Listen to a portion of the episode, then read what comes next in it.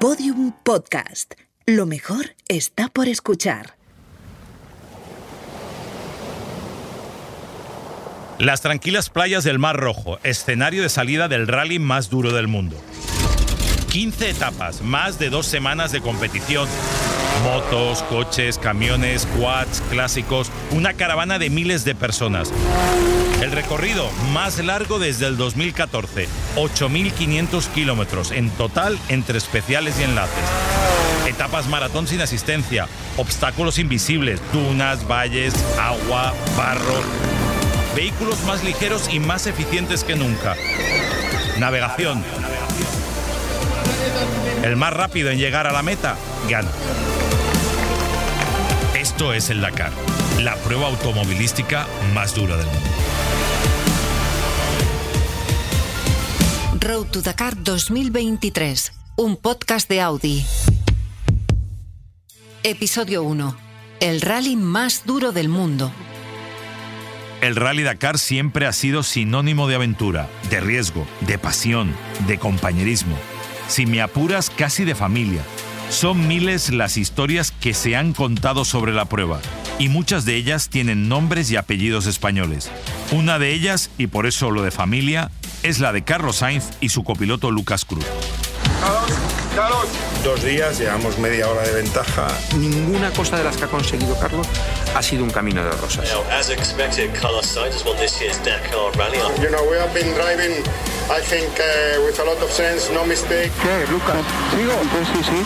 Tienes que confiar más en ti, Lucas. Conseguimos otra vez hacer un coche ganador. Sí, están aquí son los que confían en mí, la gente de,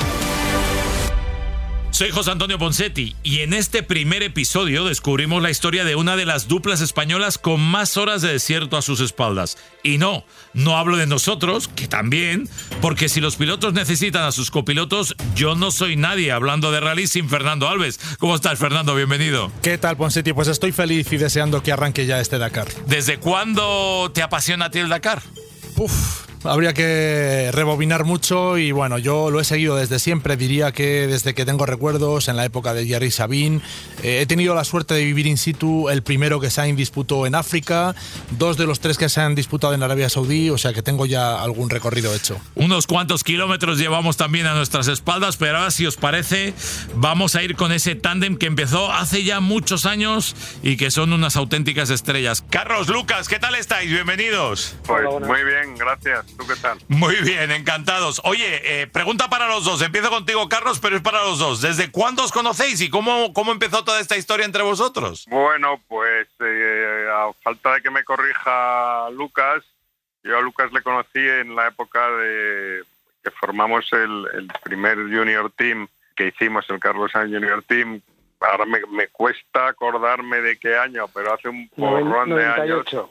98. Joder. 98. Y, y bueno, pues Lucas formaba parte de ese junior team, de los copilotos que entraron a formar parte, porque fueron cuatro pilotos y cuatro copilotos. Y en concreto, oh, Lucas pues eh, corrió con, con Oscar Fuertes, si mal no recuerdo, ¿no, Lucas? Sí, la primera con Oscar y luego con Chus Jayo. ¿Y cómo te apuntaste a eso, Lucas? Pues mira, casualidades de la vida. En principio habían estado seleccionados los copilotos, lo que pasa es que hubo unas bajas y mediante eh, José María Ricarte y Alberto Sánchez me llamaron para hacer una prueba y a partir de ahí, pues nada, ya me, me asignaron a Oscar y estuve corriendo con él dos años. Oye, Carlos, tú que has corrido con, en el Mundial, que has corrido en el Dakar, ¿qué necesidades tienes de un copiloto en el Dakar? Que son muy distintas, entiendo, que las del Mundial de rallies. Pues sí, la verdad es que son muy diferentes, ¿no? Empezando desde la propia preparación de cada rally, a, a- luego, por supuesto, lo, más concretamente, lo que es la carrera en sí, ¿no? En un rally normal, piloto y copiloto pasan por el recorrido las dos veces que deja la organización, se hacen las notas, los tramos pues, pues van más o menos pues un tope de unos 30, 40 kilómetros máximo y a partir de ahí se hacen unas notas donde el copiloto la siguiente pasada ya la canta, como decimos en el argot, y entonces,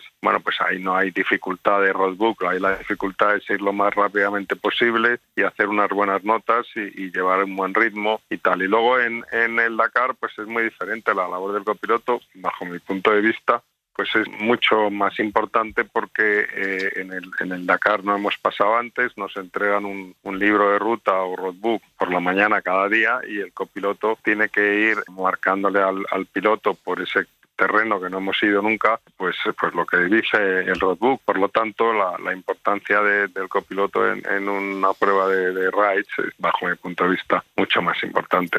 A mí me gustaría preguntaros a los dos, eh, Carlos, Lucas, ¿qué diferencia el Dakar de cualquier otro rally en el mundo? Bueno, la diferencia principal es que empiezas el año corriendo. Es a principio de año, es la primera carrera del, del año y es un poco la, la, particularidad, ¿no? En relación a cualquier otra carrera, pues en, en, en, una carrera son tres días de competición en las que te influye el, el resultado. Si has tenido uno de los días malos, tienes el resto de temporada para subsanar el, el error, ¿no? En, esta carrera, el error de un día te sacrifica toda la carrera. Entonces, son 15 días de carrera en la que no puedes cometer ningún error si lo que quieres es optar a, a la victoria. Gran bajada dentro del río. Bajamos, giramos a la izquierda. Derecha, izquierda. Hostia, seguido para allá. ¿Sigo? Sí. Oye, Carlos, cuando, cuando llevas tantos Dakares como los que tú llevas, eh, ¿sigues viendo la prueba con la misma intensidad? ¿Se sigue aprendiendo cada año, en cada edición o no? Sin duda, por eso la experiencia en el Dakar es tan importante y por eso cada Dakar aprendes cosas, cada Dakar pasas por situaciones nuevas, por diferentes tipos de, de, de terreno. Esa experiencia se va acumulando y la, utilizas y te sirve en cada Dakar. Entonces lo afrontas con la misma intensidad desde el momento en que decides coger y asumir el reto de, participar en él.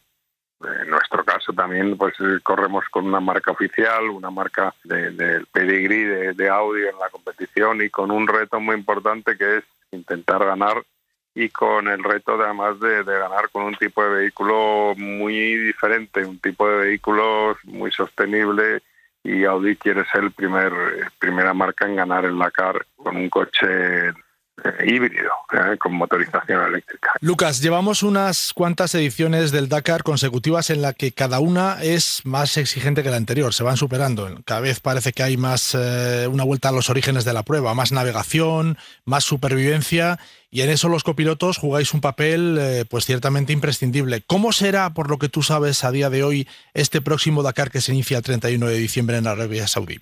Yo creo que la primera semana es una semana muy intensa en la que nos han recortado los, el tiempo que teníamos en mitad de, especial, que parábamos unos, unos 20 minutos, eh, no, no, lo vamos a tener, va a ser toda una etapa continua, volviendo un poco a, a, los orígenes y yo creo que la primera semana va a ser bastante dura y muy intensa y luego la segunda parte con todos los tres, cuatro días de, de dunas eh, donde las medias van a ser muy bajas y supongo o, imagino que, que, la parte de dunas va a ser eh, complicada porque habiendo unas medias tan lentas seguramente puede estar blanda y pueden ser pasos complicados yo creo que que va a ser un poco la, la tónica general de, de, la segunda parte. Oye, una curiosidad para los dos. Empiezo contigo, Carlos. Eh, ¿Cómo te preparas para, para una competición como el Dakar? Eh, ¿Qué haces normalmente? O sea, ¿cómo entrenas hasta llegar a la prueba? Bueno, en esto también la experiencia es importante y uno cada vez se va con, conociendo mejor, cada vez vas afinando un poco más la puesta a punto y lógicamente cada vez eres más veterano, en mi caso pues sobre todo y vas entendiendo de qué manera pues puedes llegar mejor preparado. En definitiva, y por resumir, trata de hacer los deberes aquí, de sufrir aquí para sufrir lo menos posible luego, ¿Tú, Lucas, también haces todo lo que hace el, el piloto o vuestra preparación es distinta? No, más o menos es la misma, ¿eh? porque al final dentro del coche lo que recibe uno de golpes lo recibe el otro, o sea que va, va a la par. Sobre todo, pues eso, al, al, tener etapas muy largas de muchas horas dentro del coche, pues toda la preparación de cardio es, es importante y, y, un poco trabajar también. Eh, volver un poco a lo que hacíamos antes en, en Sudamérica, ¿no? Entrenar un poco con temperatura, eh, abrigaditos y, y, en una sala con, con temperatura para para que el, el cambio que pueda haber climático de, venir del invierno aquí a la zona, pues por ejemplo, más al sur de, de Arabia en las dunas, donde seguramente haga más, más calor y, y, el cuerpo no está menos habituado, pues toda la, preparación que le puedas estar dando previa va a ser de, va a ser de gran ayuda. Carlos Sainz y Lucas Cruz son Dakar y las relaciones que se establecieron hace muchos años entre ellos son sólidas y resistentes. A día de hoy siguen intactas. Pero falta una pieza clave para que ese tándem funcione, el coche. El Audi RSQ e-tron, un vehículo con propulsión 100% eléctrica. Tras meses de trabajo, ingenieros y mecánicos han puesto a punto un vehículo con las más altas capacidades deportivas y con una premisa muy clara, liderar la reducción de emisiones en la prueba más compleja del mundo del motor. Carlos Sainz ha conseguido la primera victoria de Audi en el Rally Dakar, lo cual demuestra la velocidad de su coche. Carlos que ha tenido hoy un día histórico porque es la primera victoria de un coche híbrido en serie y además en la categoría absoluta. El año pasado vuestra marca Audi hizo una gran apuesta por, eh, digamos, una nueva manera de correr el Dakar y fue un éxito en muchos sentidos, nuevas tecnologías para nuevos tiempos. ¿Qué esperáis de este Dakar 2023 con el RSQ e-tron E2? Pues esperar, esperamos estar luchando por la victoria. Pero el año pasado fue, yo creo, un buen debut, mejor de lo esperado, porque los problemas que tuvimos básicamente fueron los amortiguadores, una, cosa que estaba más que probada y más que testada, sin embargo, un pequeño, pequeño cambio en los amortiguadores con respecto a, los que llevábamos en, en el buggy del año anterior en el equipo Mini, pues eh, hizo, hizo que los amortiguadores sufriesen y que los amortiguadores eh, nos diesen problemas. ¿no? Sin embargo, lo que pensábamos que antes de la carrera nos podría dar más problemas, que fue toda la parte híbrida, toda la parte de baterías, de la gestión del motor térmico con, con los eléctricos, etcétera, pues ahí, sin embargo, el coche y el trabajo de los ingenieros, la es que fue muy bueno y no tuvimos en ese sentido mm, problemas, ¿no? A partir de ahí, pues esperamos pues eso, luchar porque la experiencia del año pasado fue muy importante. Toda la experiencia de los test que hemos hecho este año pues ha ayudado a que el coche va a llegar y todos vamos a, llegar con más conocimiento y mejor preparados.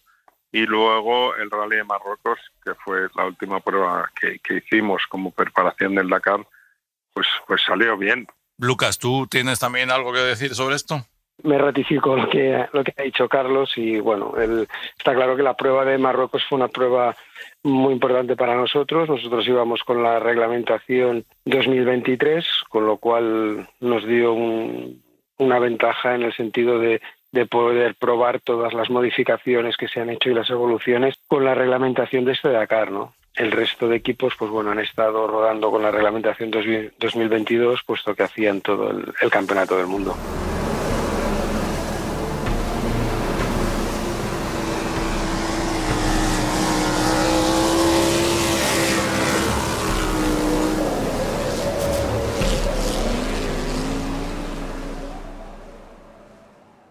Oye, Carlos, eh, ¿relación que establece el piloto-coche? Eh, ¿Es una relación especial, distinta? En el Mundial tenías una relación, en un Dakar es otra, otra relación. ¿Cómo, ¿Cómo va eso? No creo mucho en la relación piloto-coche, creo en sensaciones, ¿no? Creo que una de las características que, que me han acompañado a lo largo de mi carrera deportiva, eh, pues ha sido el, tratar de trabajar con, con los coches que he corrido para, para ir lo más cómodo posible con el coche y a la vez, como es lógico, pues tratar de, hacer que el coche sea lo más rápido posible y, buscar el máximo de performance en, el setup, en las suspensiones, en la puesta a punto del coche.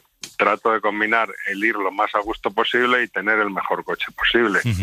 A mí me gustaría, Lucas, que nos contaras cuáles han sido las principales mejoras técnicas que, habéis recibido eh, respecto al año pasado en comparación al vehículo anterior han sido sobre todo en, el peso, intentar reducir el peso del, vehículo, eh, la aerodinámica, modificando la parte frontal y trasera para reducir tanto el peso como mejorar la aerodinámica. Y luego pues bueno pequeños pequeñas modificaciones que nos han ido ayudando en tema de, software en tema en tema de de gestión de, la potencia y, los motores eléctricos y de esta manera optimizas el, consumo ¿no? y reduces un, poco el consumo que al final eh, te ayuda a reducir peso porque cargas menos, menos combustible.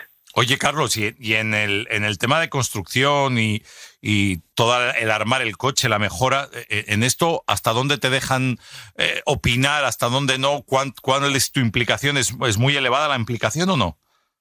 Bueno, la implicación pues sí es elevada, sobre todo cuando se estuvo pariendo el coche, pero luego te puedes imaginar que después de la primera carrera, pues entre todos los pilotos hacemos ahí una reunión donde con los ingenieros pues hay una lista de cosas que pensamos que, es mejorable. Dentro de esa lista de cosas hay cosas como son marcadas como imprescindibles de mejorar, otras mm, que estaría bien mejorar, otras no tan importantes. Se, crea un, orden de prioridades de una lista a los Reyes Magos donde tratas de conseguir todas las cosas, pero que a veces no se pueden conseguir todas. Y antes de acabar, os invito a cambiar de ambiente.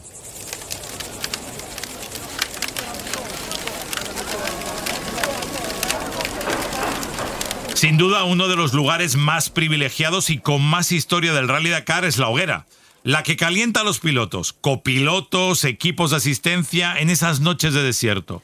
Una hoguera que se celebra cada año desde que el francés Thierry Sabin decidió fundar esta prueba.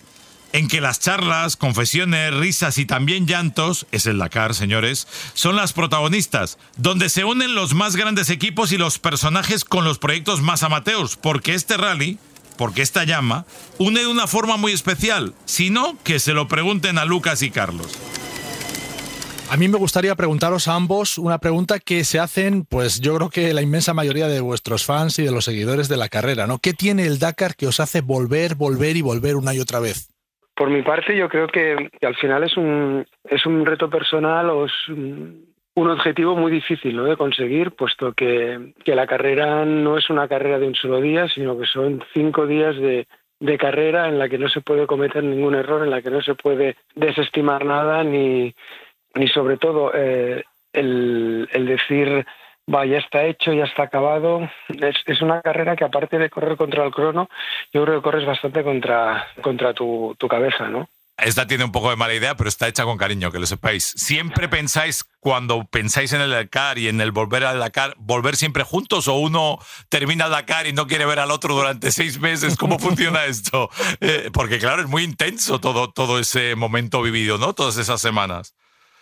Bueno, en mi caso yo creo que no hay ningún tipo de, ni lo ha habido nunca jamás con, con Lucas y, y yo no tengo ningún problema. Podría arrancar otro Dakar eh, el día siguiente porque compartir el coche con él es, es, muy agradable, es una persona que te hace la convivencia muy fácil. Eh, Lleva máquina de café siempre.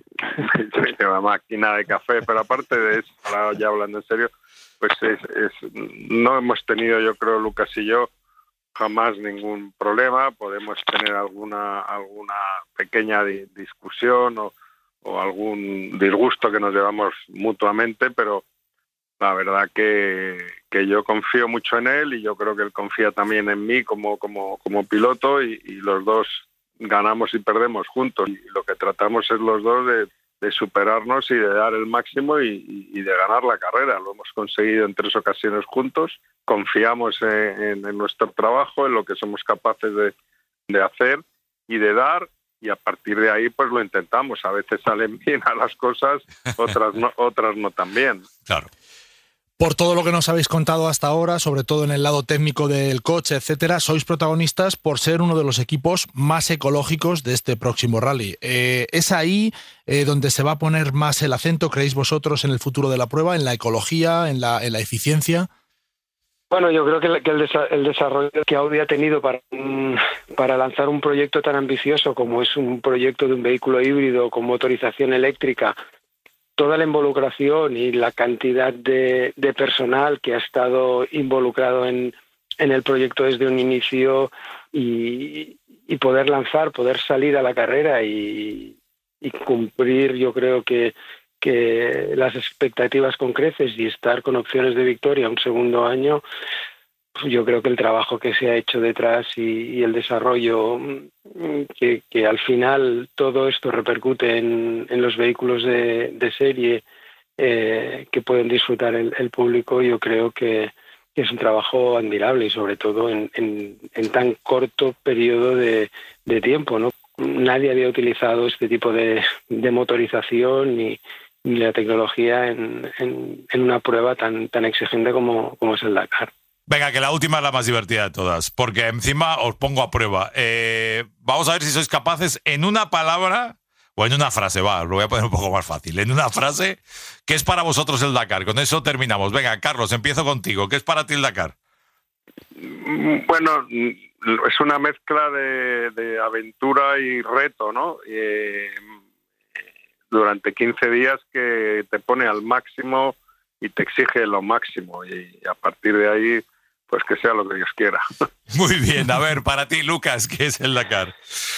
Yo para mí es, es, es una, una explosión de, de, sentimientos ¿no? y, de, y, de emociones, porque al final estás 20 días conviviendo con, con, tu otra familia, ¿no? que, es, que es la familia del, del Dakar y, y conviviendo, yo creo que, que, que pocas veces pasas tanto tiempo con, con una persona, ¿no? En, en, continuo, ¿no? Y yo creo que, que es, es, un poco el, la filosofía de, del Dakar, ¿no? Señores, un placer y un lujo. Un abrazo enorme. Gracias, Carlos. Gracias, Lucas. Un abrazo. Buena suerte. Hasta, luego. Suerte para el Dakar. Hasta luego. No hay mejor manera de acabar. En el próximo episodio nos adentramos en la tradición del rally en España, un deporte de pasión, desafío y compromiso sin duda, los tres ingredientes principales para correr el Rally Dakar. Hasta pronto. Road to Dakar 2023, un podcast de Audi.